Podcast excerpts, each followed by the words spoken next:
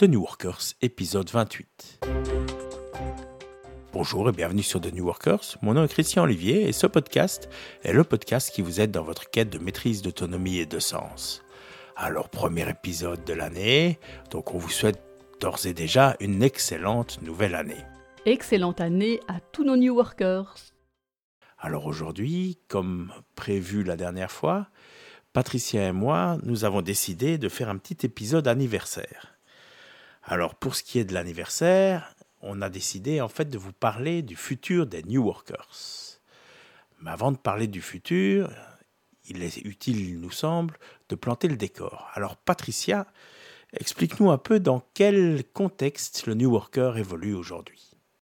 Alors, effectivement, ça me semble intéressant de, parler du contexte euh, dans lequel les New Workers évoluent et, de se poser des questions sur quelles sont les perspectives pour 2017, euh, pour cette euh, nouvelle année.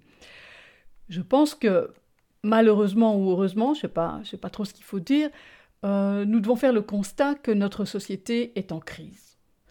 Et l'acronyme qui résume le, contexte actuel, c'est VICA en français ou VUCA en anglais, puisque ce, ce terme vient en fait des États-Unis et, donc est initialement en anglais, qui veut dire V pour volatile, U pour uncertain, I incertain en français, C pour complexe, complexe et A pour ambigu. Donc nous sommes effectivement dans un monde volatile, incertain, complexe et ambigu. La crise aujourd'hui, elle est multiple. Hein. On parle de la crise économique, mais elle n'est pas qu'économique. Il y a une crise sociale, il y a une crise politique, il y a une crise écologique, il y a, une crise religieuse, il y a, une crise humanitaire. Donc nous sommes vraiment dans une société euh, en crise. Et nous sommes de plus en plus nombreux à voir dans cette crise le signe de quelque chose de plus important, le signe d'une transition de notre société, voire peut-être même de l'humanité tout entière. Il est clair que le modèle sociétal dans lequel on se trouve aujourd'hui ne répond plus aux enjeux de plus en plus complexes de ce monde VICA. Hein. Nos, nos, modes de pensée, notre manière d'être en relation, l'organisation de nos institutions et de nos entreprises ne tiennent vraiment plus la route aujourd'hui. Et il y a là une, euh, une citation que j'aime beaucoup et qui résume un petit peu cet, état, cet état de fait. C'est une citation de Richard Buckminster Fuller qui dit On ne change jamais les choses en combattant la réalité existante. Pour changer quelque chose, construisez un nouveau modèle qui rendra l'ancien inutile. Eh bien, c'est ça qui est probablement en train de se passer aujourd'hui. Euh, petit à petit émerge un nouveau modèle, mais c'est vraiment euh, une émergence encore toute timide qu'on pourrait représenter par une double boucle. Donc la première boucle, c'est un, on peut le voir comme un U inversé. C'est en fait euh, le, symbole de notre système actuel qui, est arrivé à son apogée et qui aujourd'hui redescend, étant en déclin très net. Et en parallèle de cette première boucle, on peut voir se dessiner une deuxième boucle, hein, qui, est un, vrai U. Et donc, on voit émerger quelque chose de nouveau. C'est-à-dire que dans le déclin du système actuel émergent les signes de quelque chose de nouveau. Mais c'est vraiment de l'émergence à ce stade-ci. Mais malgré tout, le phénomène a été étudié par des, penseurs, des, philosophes, des théoriciens euh, des organisations des sociétés. Hein, donc sans entrer dans le détail, je, parle ici de modèles comme la spirale dynamique, la théorie U, la théorie intégrale de Ken Wilber, mais je ne vais pas entrer dans le détail de tout ça, je vais simplement appliquer ça au monde du travail. Et dans le monde du travail, cette transition a été aussi étudiée par Frédéric Laloux, qui a écrit le bouquin Reinventing Organizations, qui a été traduit en gardant le titre anglais euh, en français. Donc Reinventing Organizations existe aujourd'hui avec un texte euh, en français. Et que voit-il, qu'analyse-t-il?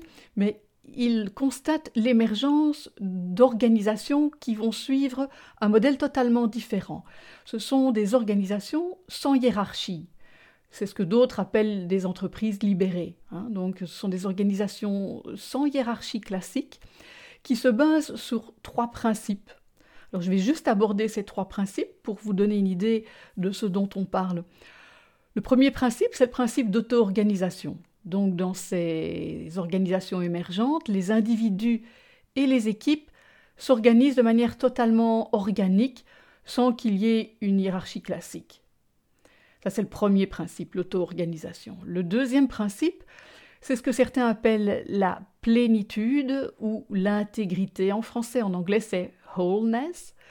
C'est en fait l'autorisation d'être soi au travail, d'être donc plus, plus humain, de pouvoir apporter toutes les facettes de son être euh, au travail et pas uniquement la facette euh, rationnelle euh, et raisonnable. Et donc on constate en fait que lorsque les personnes peuvent apporter toutes ces parties d'elles-mêmes, elles sont plus créatives, elles sont mieux dans leur travail et elles sont plus performantes. Et la troisième caractéristique de ces organisations, c'est ce qui a été appelé la raison d'être évolutive. Aujourd'hui, en fait, la raison d'être de la majorité des entreprises, elle est bien simple, c'est gagner de l'argent. Et donc on a construit un, système où le planifier et contrôler euh, est très présent. On, planifie ce qu'on veut atteindre comme objectif et puis, on contrôle derrière pour voir si, si on y arrive.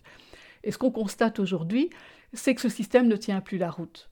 Ce système finit par se scléroser parce qu'il y a tellement de contrôle pour essayer d'arriver à une planification qui parfois est juste du non-sens que le système se sclérose et s'étouffe. Et donc dans ces nouvelles organisations, ce planifier et contrôler est remplacé par autre chose. C'est remplacé par sentir et réagir.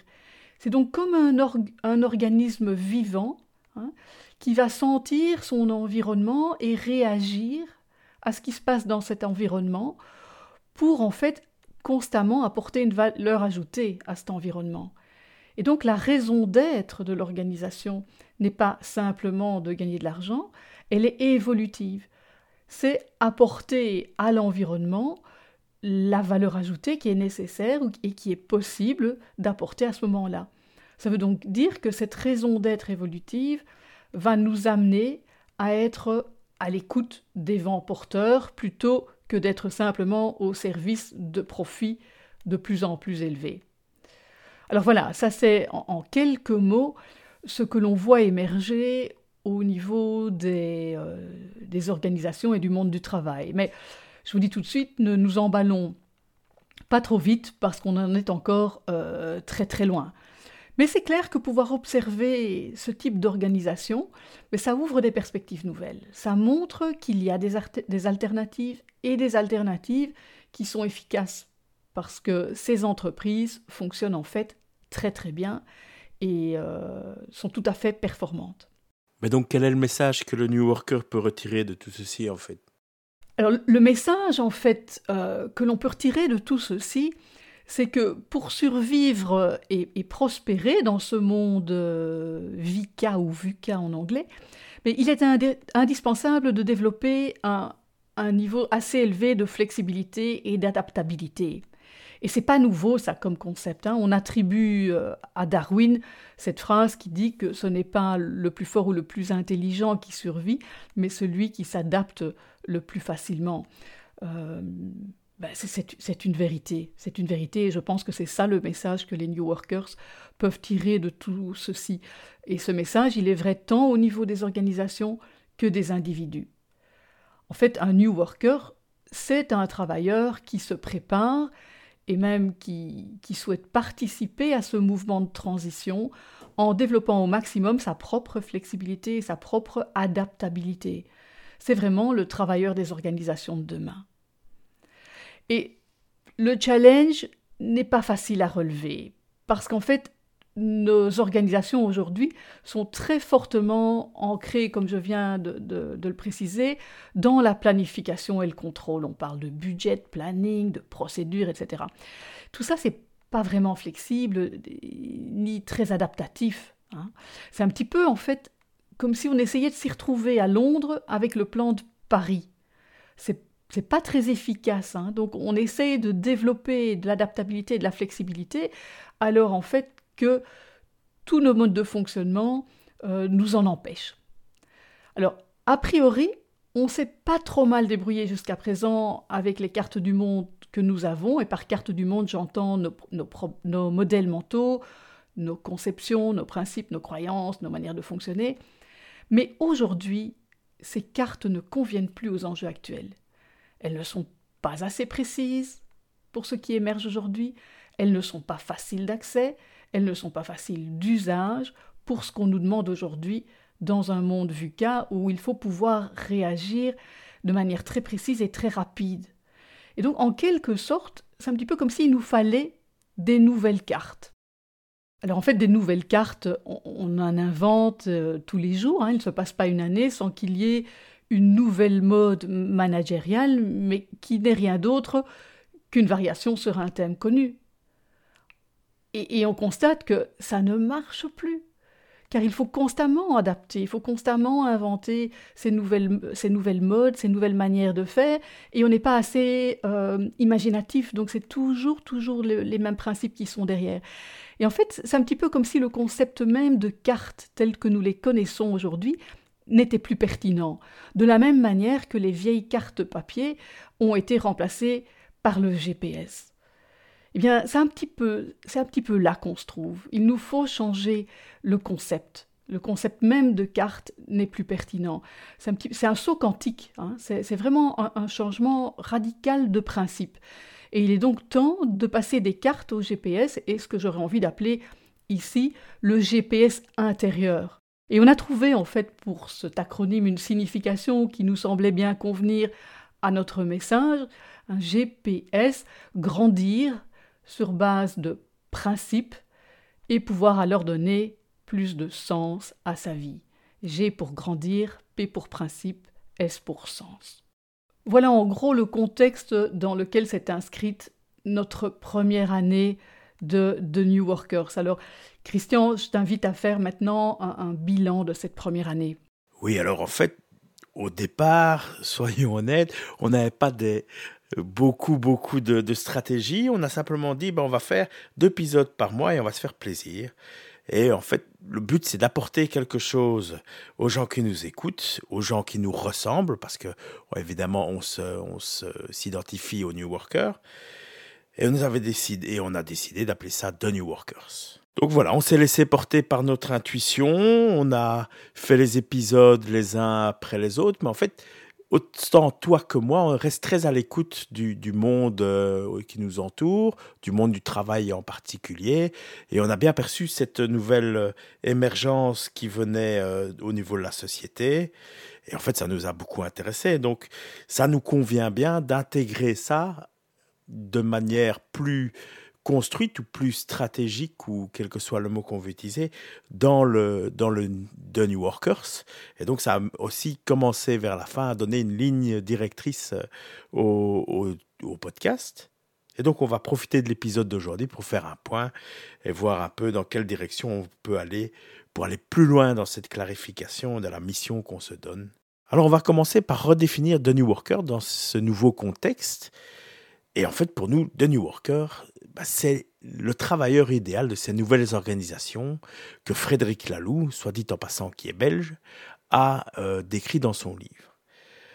Alors, pour se préparer à ces nouvelles organisations, les New Workers ont besoin bah, de s'ouvrir à ce qui émerge, donc être bien au courant de ces nouvelles tendances, etc. Et puis à apprendre et être soutenus dans le chemin de leur croissance. Et c'est un peu ce qu'on essaye de faire avec le podcast. La caractéristique, donc on l'a déjà dit à maintes reprises, et ça c'était clair depuis le début, le New Worker c'est quelqu'un qui prend sa carrière en main. Il va prendre conscience euh, de ces nouveaux enjeux, donc de, ce monde VUCA dans lequel on travaille, on travaille, oui, et on évolue aujourd'hui. Euh, et il va prendre ses responsabilités. Et là, il faut revenir au mot, enfin, on peut venir au mot anglais qui est un peu plus parlant, c'est responsible, donc qui est capable de répondre euh, à ce nouveau monde et à ces nouvelles, euh, ce nouveau paradigme. Et en fait, devenir acteur de sa vie professionnelle et aussi de, acteur de cette nouvelle évolution et donc de, ces nouveaux, de ce nouveau contexte. Alors, en fait, une approche qui est par rapport aux travailleurs et donc en tant que outil de production dans le pire des cas, mais aussi en fait en tant qu'humain à part entière. Et c'est de là que vient tout cet aspect développement personnel qu'on amène de plus en plus dans le, dans le podcast. Et en fait, on se rend compte que de plus en plus, l'humain est au centre de tout et que dans ces nouvelles organisations, c'est remis à sa place et donc c'est euh, de plus en plus important d'en être conscient. Et donc c'est quelqu'un qui est en recherche consciente de croissance, donc de, de, croissance aussi bien au niveau professionnel qu'au niveau personnel. Alors si on sait ça, ben, en fait notre mission tout naturellement, c'est de rassembler les New Workers dans une communauté, de leur apporter un soutien et des ressources pour être un support à leur croissance tant professionnelle que personnelle. Alors on, est, on a deux personnalités euh, bien, bien différentes et en fait nos spécificités à chacun font que tout naturellement on a pris deux pans. Alors il y a une première partie qui est tout ce qui est plus philosophique et plus basé sur les principes. Et là, évidemment, Patricia, je parle de toi. Et puis il y a le côté outil qui est euh, plus de, de, mon intérêt à moi et de, mes, de ma spécialité à moi. Alors, mais ici, quand on parle d'outils, on parle non seulement d'outils euh, plus, plus techniques, aussi bien, euh, par exemple, Getting Things Done ou le Mind Mapping, tel qu'on a fait les, les, podcasts, mais aussi d'outils de développement personnel ou de modèles de développement personnel. Et là, on a vu un exemple dans, avec la vision de Lennart ou le modèle PERMA on se rend bien compte que ces deux axes, c'est assez complémentaire et que si on prend une petite métaphore de l'oiseau, eh ben, un oiseau, ça vole plus, plus facilement et plus élégamment aussi avec deux ailes qu'avec une seule. Alors voilà, on va développer la maîtrise, l'autonomie et le sens. Oh, ça va évidemment aussi apporter plus de motivation, on l'espère, d'épanouissement et de performance. Mais en fait, tout ça, Patricia, je crains bien que cela ne tombe pas du ciel. Eh bien non, cela ne tombe pas du ciel.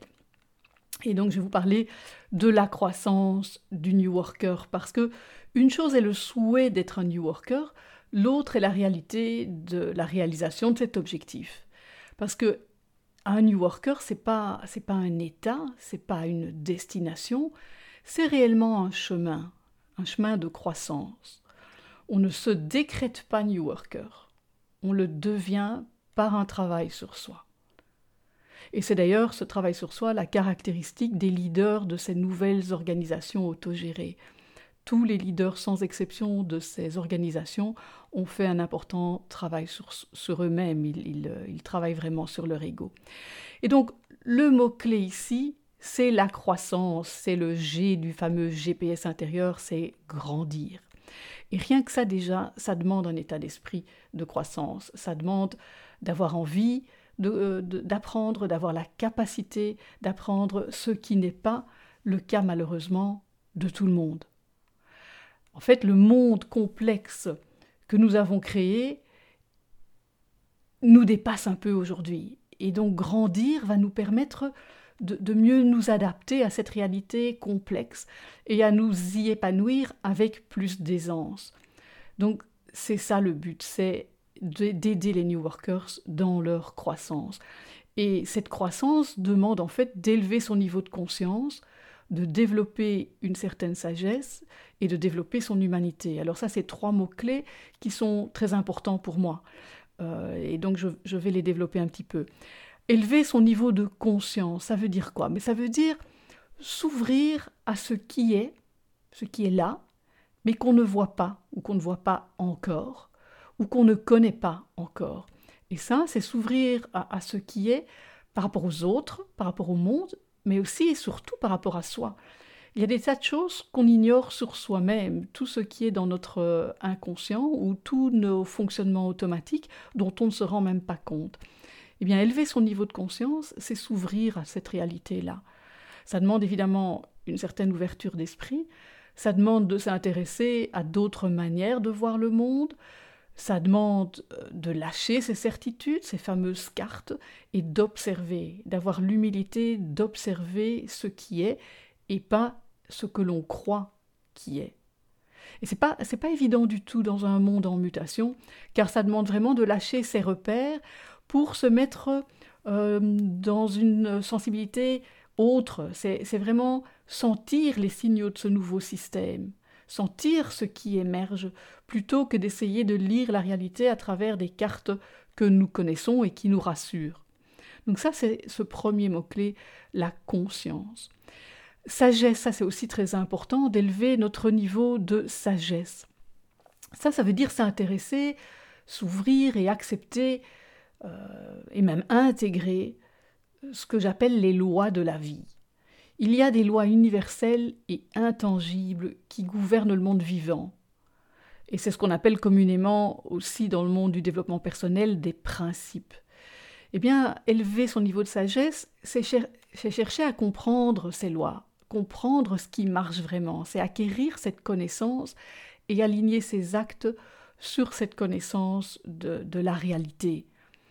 Euh, si on observe un petit peu notre société postmoderne, elle nous a éloignés de nous-mêmes, de notre vraie nature et de la nature avec un grand N. Et si on regarde les conséquences aujourd'hui, ben, c'est l'épuisement des ressources. L'épuisement des ressources naturelles, mais aussi l'épuisement des ressources humaines. Regardez l'humain moyen dans, notre société moderne, le stress, le burn-out, le, manque de bonheur, le manque d'épanouissement. Donc il y a quelque chose qui ne va pas. On va à l'encontre de notre nature humaine.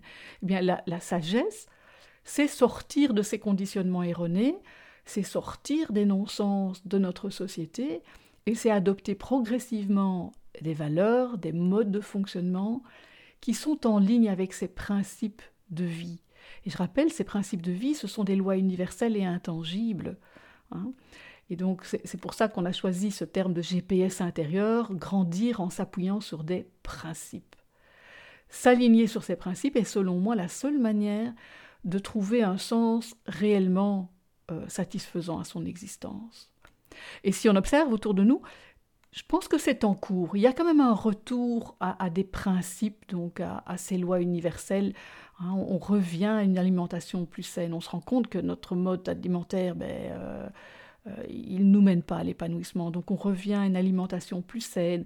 On revient à une recherche de sens on revient à plus de recherche d'équilibre entre la vie privée et la vie professionnelle. Eh bien, c'est tout ça la sagesse. C'est comprendre les, lois, les principes de la vie qui peuvent nous mener à un réel épanouissement et au réel bonheur. Voilà, ça c'était pour la sagesse et mon troisième principe, donc principe ou concept dont j'avais envie de vous parler en parlant de croissance, c'est élever notre niveau d'humanité. C'est aussi une caractéristique de notre monde postmoderne, c'est une vision très euh, mécanistique et très peu humaine, en fait, euh, du monde. Tout est devenu machine, tout est devenu euh, boîte. même l'humain, hein. l'humain est une, est une ressource et, rien d'autre. Eh bien, pour s'élever et réellement grandir, ben, il y a lieu de sortir de cette conception mécanistique du monde et de retoucher à notre humanité, et notre humanité, ce sont nos forces, ce sont nos faiblesses et nos vulnérabilités, c'est le respect de la vie humaine. Aujourd'hui, on respecte très peu la vie humaine, hein. il n'y a que l'argent qui compte en, quelque sorte. Et donc, il y a lieu de se rendre compte que l'individualisme ne paye pas à long terme. Car en fait, nous sommes tous interdépendants et réussir tout seul, ça ne nous mènera pas très loin dans la vie. L'individualisme nous tire vers le bas. Hein. ce monde de la compétition ne fait qu'entraîner des conflits. Et aujourd'hui, il est assez clair que une société basée uniquement sur l'individualisme, la compétition et le profit mais ne tient plus la route. Et donc pour sortir de ce monde en crise, il y a lieu de développer des qualités plus humaines, des qualités d'humilité, de bienveillance et de coopération. Oui, mais comment est-ce qu'on peut faire ça? Alors, comment est-ce qu'on peut faire ça? C'est tout un, programme. Hein. donc, pour élever son niveau de conscience, euh, de, sagesse et d'humanité, eh bien, il faudra passer par un apprentissage. Et c'est un apprentissage qui ne s'arrête jamais, c'est le travail d'une vie, c'est vraiment ce principe de croissance continue pour élever constamment ce niveau de conscience, de sagesse et d'humanité. Et donc il s'agit vraiment de passer de cartes, hein, les cartes ce serait le symbole de un apprentissage fini que l'on peut euh, résumer dans des cartes. Ici il s'agit de construire son GPS intérieur en y mettant des cartes les plus précises possibles pour le monde dans lequel nous vivons, mais en acceptant aussi de modifier ces cartes au fur et à mesure que l'on avance. Et donc ça, ça demande de comprendre et d'intégrer ces fameux principes, ces fameuses lois universelles et intangibles de la vie. Et ensuite, ça demande d'aligner nos façons de penser, nos valeurs, nos croyances, nos habitudes, nos actes sur ces principes. C'est ça la vraie sagesse. C'est de comprendre et puis de s'adapter à cette connaissance. Et donc ça, il n'y a rien à faire, ça demande vraiment un travail sur soi. Ça demande de travailler sur son ego, de dompter ses peurs, de, de, développer de la sécurité intérieure, de développer plus de confiance, plus de courage face aux difficultés, de développer son sens des responsabilités, hein, ce qu'on appelle aussi son self-leadership, son contrôle de soi, son engagement dans les actions que l'on entreprend. Donc c'est vraiment un gros travail sur soi.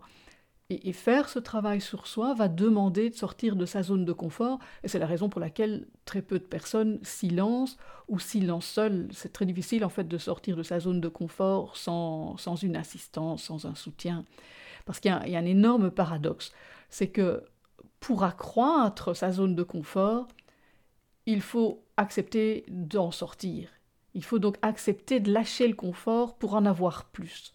Si à terme on veut plus de confort, c'est-à-dire élargir cette zone de confort, il nous faut d'abord en sortir. Il faut sortir de ce qui est confortable pour nous aujourd'hui.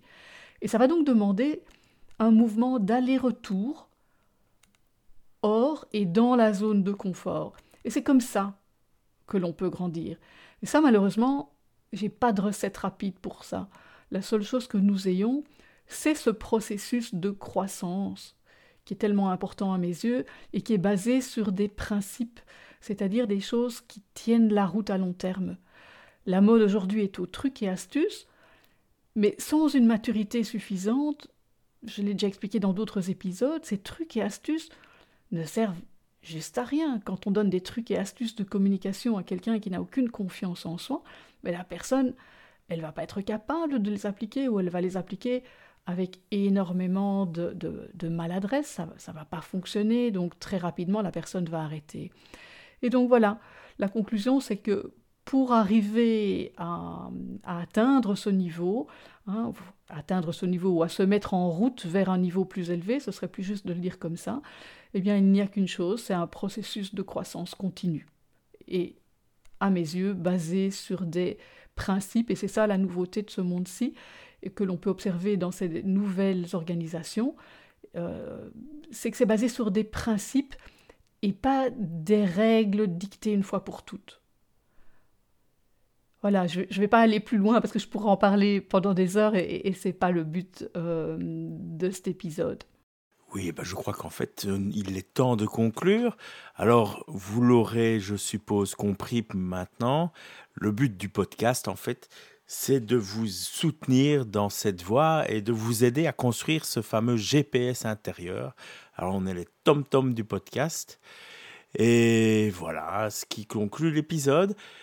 Une petite annonce, on va faire en fait pour euh, essayer d'avoir une idée plus précise de vos attentes, un petit questionnaire qu'on va mettre en ligne pour que vous puissiez répondre à quelques questions pour nous dire un peu quels sont les intérêts, ce qu'on fait bien, ce qu'on fait pas bien, et quelques questions euh, qui nous permettront d'un peu avoir une meilleure idée de qui vous êtes. Et euh, pour vous motiver un peu plus à venir répondre le questionnaire, on va faire un petit concours. Ça veut dire que toute personne qui va répondre à ce questionnaire va laisser son email, comme ça on pourra vous contacter. Et si vous désirez ne pas laisser d'email, ben, ne le faites pas, mais du coup on aura du mal à vous donner votre prix. Et donc, on tirera au sort dans toutes les personnes qui ont répondu. Et le gagnant euh, aura la chance d'avoir une heure de coaching avec Patricia en ligne, hein, donc euh, probablement par Skype ou euh, un autre outil du style, pour l'aider en fait dans, dans, pour à démarrer son, son passage au GPS intérieur. Pour participer, il vous suffit d'aller sur l'URL http tnw.li slash survey. S-U-R-V-E-Y. Donc http tnw.li slash survey. S-U-R-V-E-Y. Et voilà, donc euh, répondez nombreux, on attend vos, réactions avec impatience. Et en attendant, ben, je vous donne rendez-vous au prochain épisode. Au revoir Patricia. Au revoir Christian.